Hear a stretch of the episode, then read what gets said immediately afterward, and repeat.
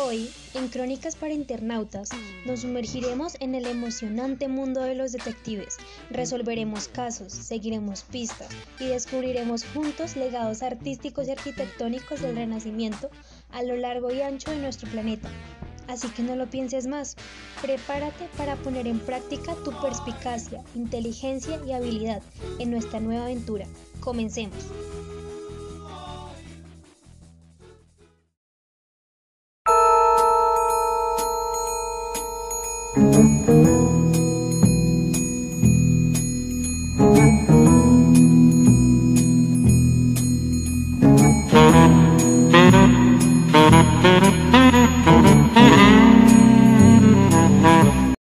Usted ha sido comunicado con la agencia de detectives Club Finder. En este momento nuestros detectives no se encuentran disponibles. Por favor, deje su mensaje y sus datos después del tono y ellos en cuanto puedan le estarán contactando. Ha sido un placer atenderlo.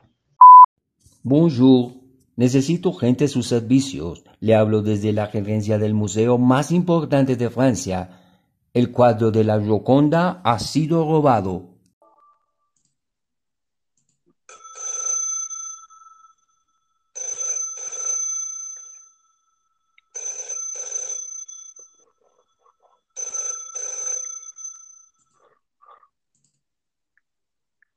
¿Aló? ¿Aló? Ah, no alcancé a contestar, pero ¿escuchaste eso? Se robaron el cuadro de la Mona Lisa. Sí, bueno, dijeron Yoconda, pero es lo mismo. Mira la contestadora, tiene como 20 mensajes más y solo nos ausentamos cuatro días. Uf, creo que tenemos bastante trabajo. Escuchemos. Good day, my dear friend. We are calling you from the British Library. Al parecer hemos sido víctimas de un robo. Alguien ha tomado nuestro preciado manuscrito de William Shakespeare y algunas de las primeras imágenes de nativos americanos recogidas por los primeros colonos europeos que se encontraban con este. Necesitamos su ayuda. Please call me. Hola, le estoy hablando del Archivo General de Indias. Os llamo porque sé que vosotros sois los mejores detectives del mundo y aquí en Sevilla se nos han entrado los ladrones y que se han llevado las valijas. Venga, que se nos han llevado un documento muy importante. Se trata nada más y nada menos que de las capitulaciones de Santa Fe. Bueno, le hablamos del Museo Nacional de Antropología del Estado de México y los estamos contactando porque se nos han llevado una pieza muy importante de nuestra colección. Pueblos mayas de las montañas. Se trata de un candelero procedente de la cultura tojolabal del estado de Chiapas. Todo esto es muy extraño, güey. Necesitamos de su ayuda.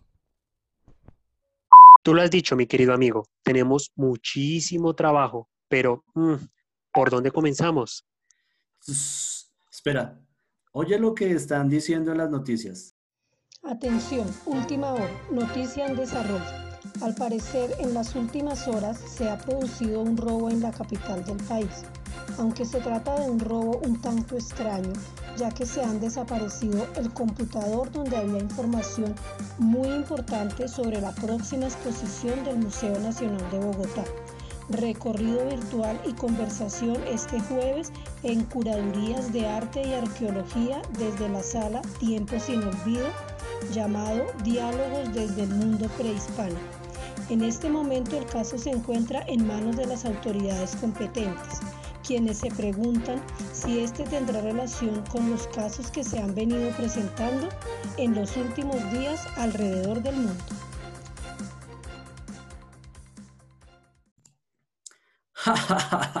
Obviamente que tienen que ver. ¿Es que acaso nadie ha descubierto el patrón? Ay, sí, qué distraídos. ¿Cuál es el patrón? Elemental. Solo debes revisar los objetos sustraídos de cada lugar. La Mona Lisa, el manuscrito de Shakespeare, la pieza de los Tojolabal, que eran pues una cultura existente en el siglo XV en México, las capitulaciones y ahora esto. Hmm, a ver, queridísimo compañero, ¿qué podemos deducir? ¿Qué tienen en común? Ah, sí, tienes razón Y esto me recuerda a un caso que tuvimos hace algún tiempo. ¿Recuerdas a los amantes de la historia? Esa banda familiar muy organizada que iban tomando objetos históricos para su colección. Mm, alcanzaron a robarse muchas reliquias, pero ellos ya murieron todos, ¿no? Mm, no lo sé, amigo. Creo que debemos viajar a Francia y seguir las pistas, a ver qué podemos encontrar. Muchachos, ayúdenos a buscar cuál es el museo más importante de Francia y dónde queda.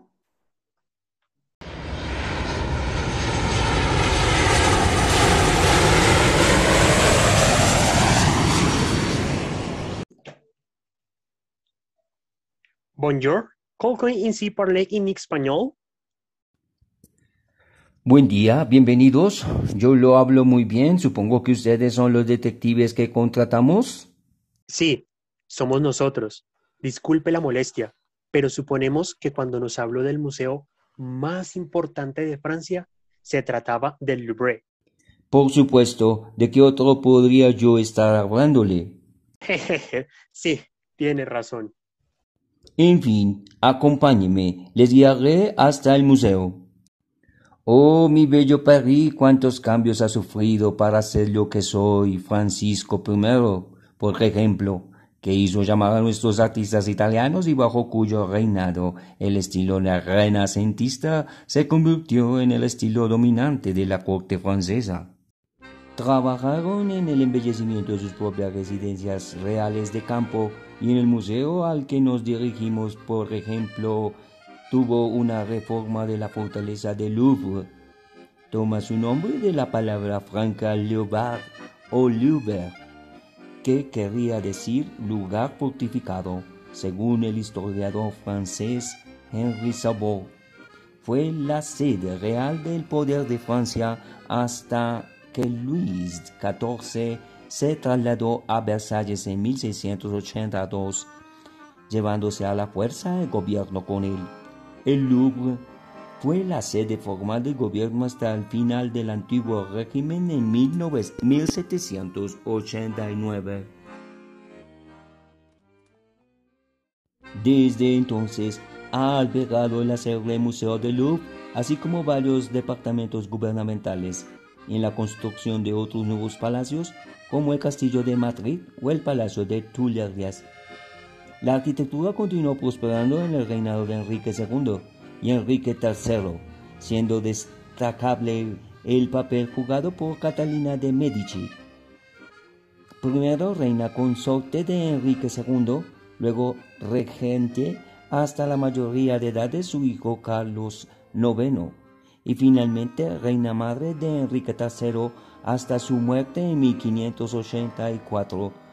Aún poderosa influencia política y artística. Será una etapa marcada por las guerras de religión que eclipsaron la producción artística en París, pero fomentaron la reflexión intelectual y la propaganda religiosa y política. Ah, Cuánto lo siento, me he ensimismado en la belleza arquitectónica que nos dejó el Renacimiento. Espero no haya sido una molestia para todos ustedes. Uf, claro que no. Ha sido información muy interesante. Este es el museo. Es realmente hermoso y se notan las diferentes estructuras emblemáticas de diferentes épocas. Muy interesante todo esto y empiezo a comprender por qué el ladrón ha elegido este museo y ese cuadro. Creo que estamos tras un amante del Renacimiento. Pero bueno, estamos a su disposición. Dígame, ¿hay alguna pista que nos pueda llevar a descubrir quién pudo haber tomado este emblemático cuadro del Renacimiento? Ah, sí, es bellísimo. Pues precisamente eso que es emblemática de esa época, verá, el cuadro que se llevaron en realidad no es el original, es una réplica de altísima calidad, pero quien la llevó lo sabía, pues dejó esta nota en su lugar. ¿Me permite? Renacimiento, renacimiento. ¿Cuánto bien le has hecho a la humanidad? que en nuestros locos intentos renunciamos a lo que somos por lo que esperamos ser. Es hora de exhibir la verdadera obra. Oh, oh. En nuestros locos intentos renunciamos a lo que somos por lo que esperamos ser. Shakespeare.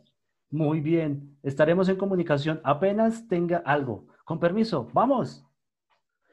Vamos para la Biblioteca Británica, ¿verdad? Verdad.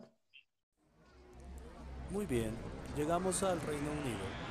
Su territorio está formado geográficamente por la isla de Gran Bretaña, al norte la isla de Irlanda y pequeñas islas adyacentes.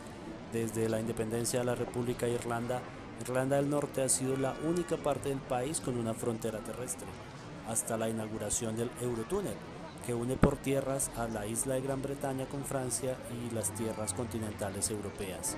Gran Bretaña limita al norte y al oeste con el Océano Atlántico, al este con el Mar del Norte, al sur con el Canal de la Mancha y al oeste con el Mar de Irlanda.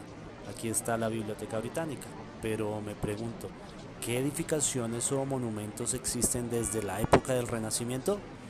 Bien muchachos, aquí vamos de nuevo. Vamos a hacer nuestro trabajo como detectives. Vamos a averiguarlo. Pero pronto, ya saben que para nosotros los detectives el tiempo es oro.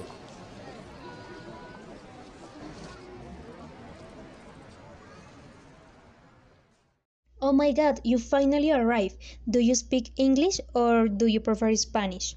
Spanish, please. Alright, verán, hace cuatro años tuvimos una exposición que se llamó Descubriendo la literatura Shakespeare.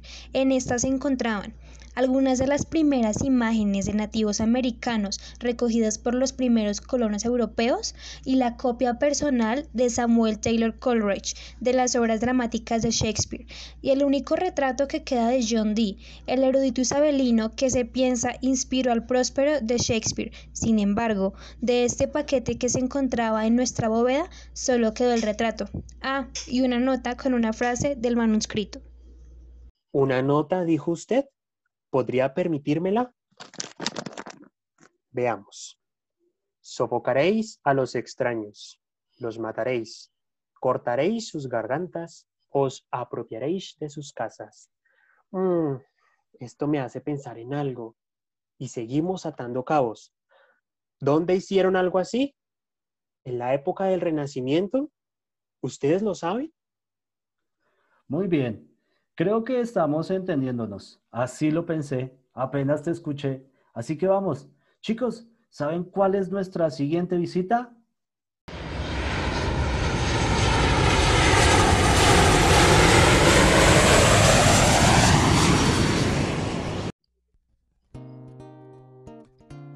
Llegamos a Sevilla.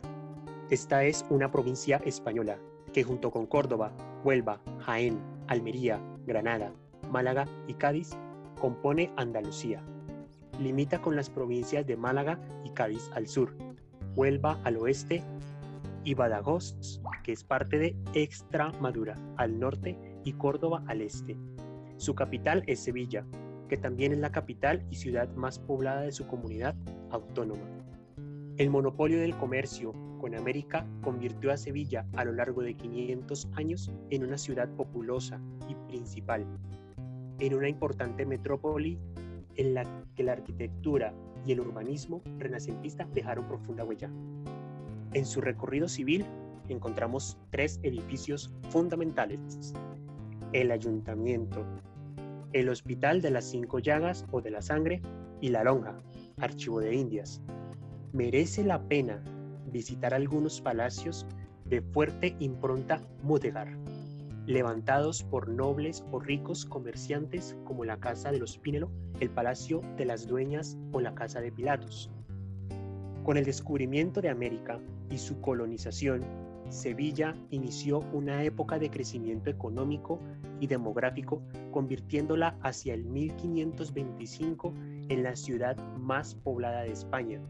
Esto llevó a la construcción de un nuevo edificio para el ayuntamiento de la ciudad, el proyecto correspondió al arquitecto Diego de Riaño, quien dirigió las obras entre los años 1527 y 1534.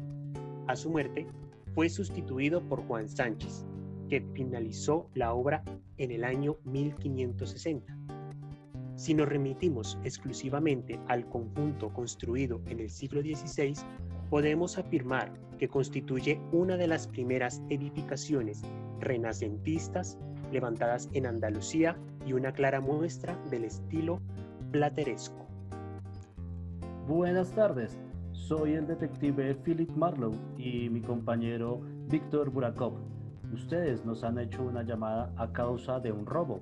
Cuéntenos. Pues menos mal habéis llegado, que ya estamos aquí colgados del techo. Como os he comentado, nos han robado el manuscrito original de las capitulaciones de Santa Fe.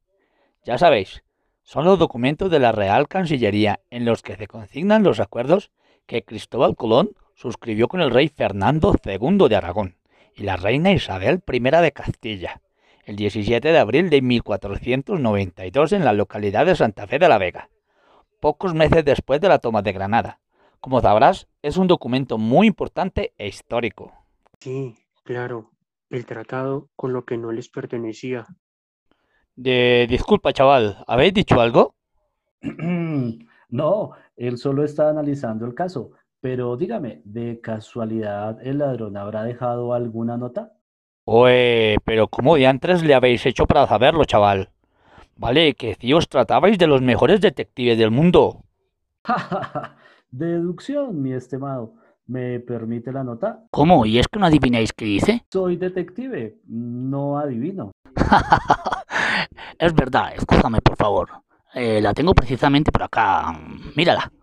Mira. Y tan solo os destierre, ¿dónde iríais?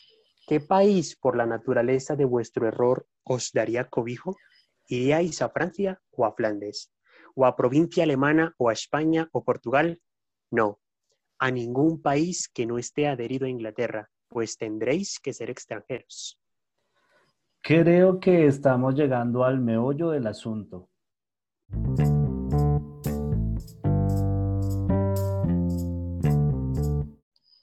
Bueno, ya sabemos que el autor o los autores de estos robos son los mismos, pero ¿de quién se trata? ¿Por qué lo hacen? Además, sabemos que se trata de alguien letrado y amante de Shakespeare y debe tener mucho dinero o está siendo financiado por alguien muy poderoso. Mm, sí, también. Aunque no sé, es extraño que los robos hayan sido tan seguidos, más si tenemos en cuenta la distancia entre uno y el otro. Sí, lo sé, pero la letra de las notas es la misma, tienen los mismos rasgos. Seguramente llevaba planeándolo hace mucho tiempo.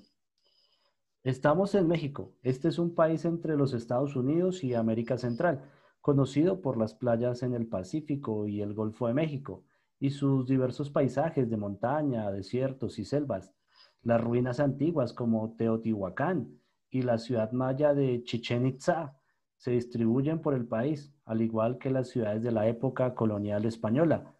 En la capital Ciudad de México, las elegantes tiendas, los famosos museos y los restaurantes gourmet son parte de la vida moderna. Mm, y pensar que los paisajes y las construcciones existentes en estos espacios durante el Renacimiento de Europa eran tan diferentes, el aire tan puro, tanta riqueza natural. ¿Sabes? A veces cierro los ojos y me imagino estando en esos espacios prehispánicos y eso ayuda a relajarme. Pero bueno, mis detectives, es hora de una nueva ayuda. ¿Cómo llegamos al Museo Nacional de Antropología?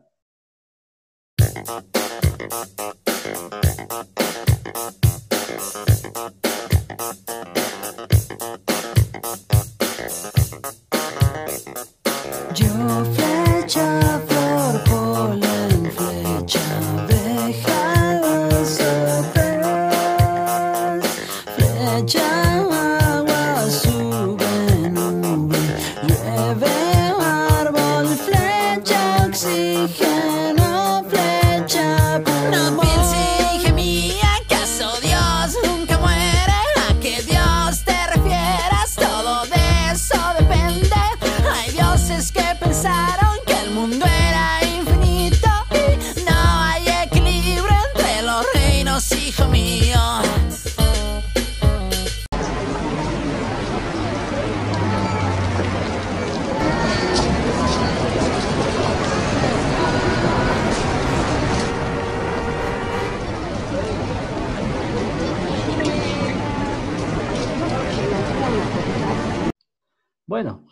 Hemos llegado al Museo Nacional de Antropología.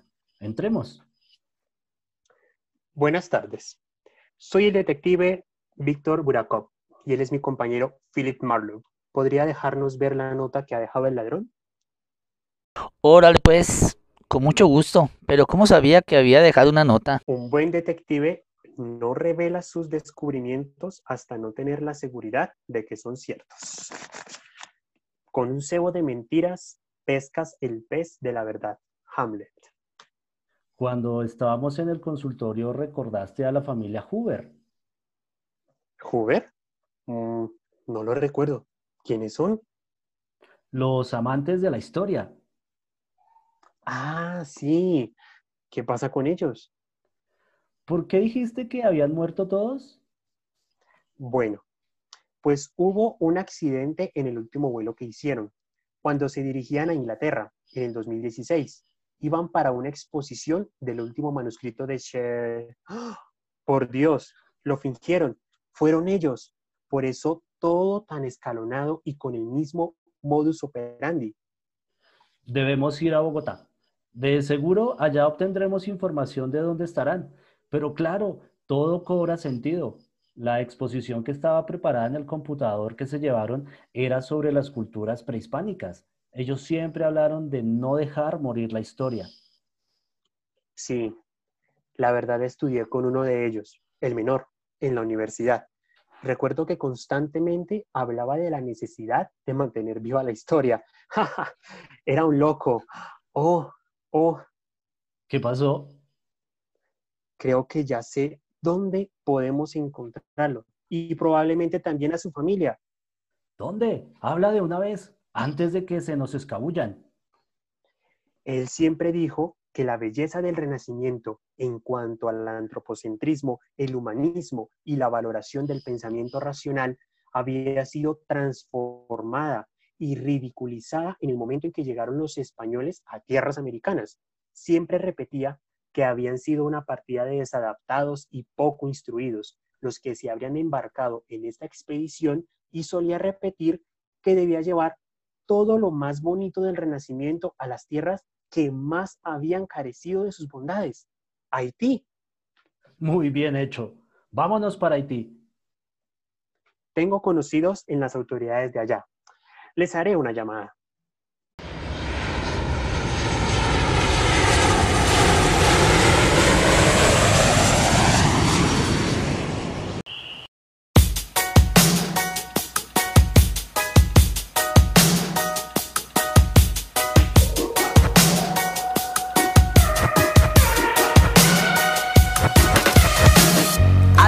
Stay in the sun where I find.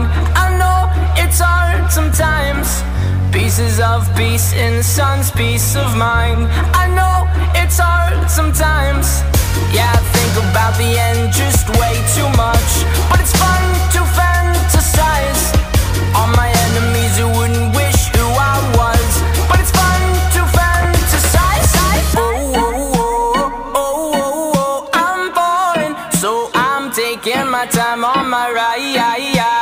Oh, oh, oh, So I'm taking my time on my ride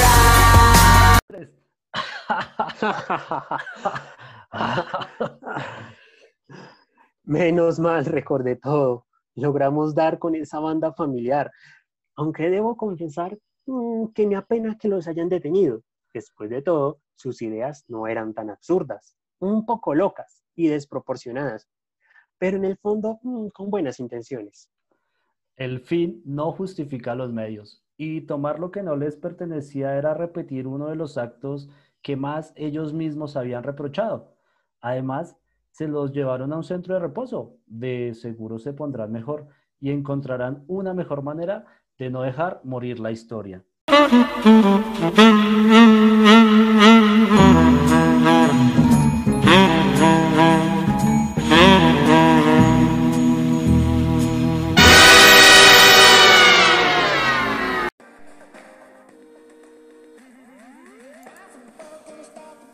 Muy bien, mis queridos internautas, esto ha sido todo por hoy. Esperamos que les haya gustado este episodio, acompañando a nuestros detectives para seguir los rastros de la familia Hoover, amantes de la historia del Renacimiento, quienes nunca abandonaron la idea de mantener viva la memoria y los legados tanto de Europa como de América.